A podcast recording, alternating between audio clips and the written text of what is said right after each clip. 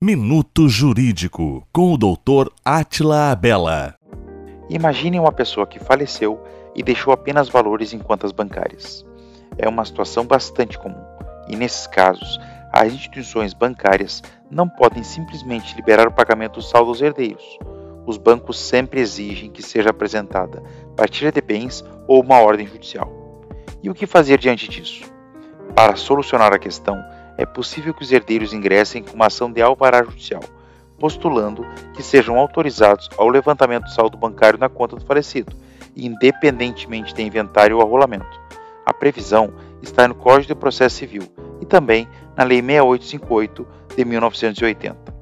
Caso você precise de ajuda profissional com uma demanda como essa, procure um advogado ou uma advogada de sua confiança.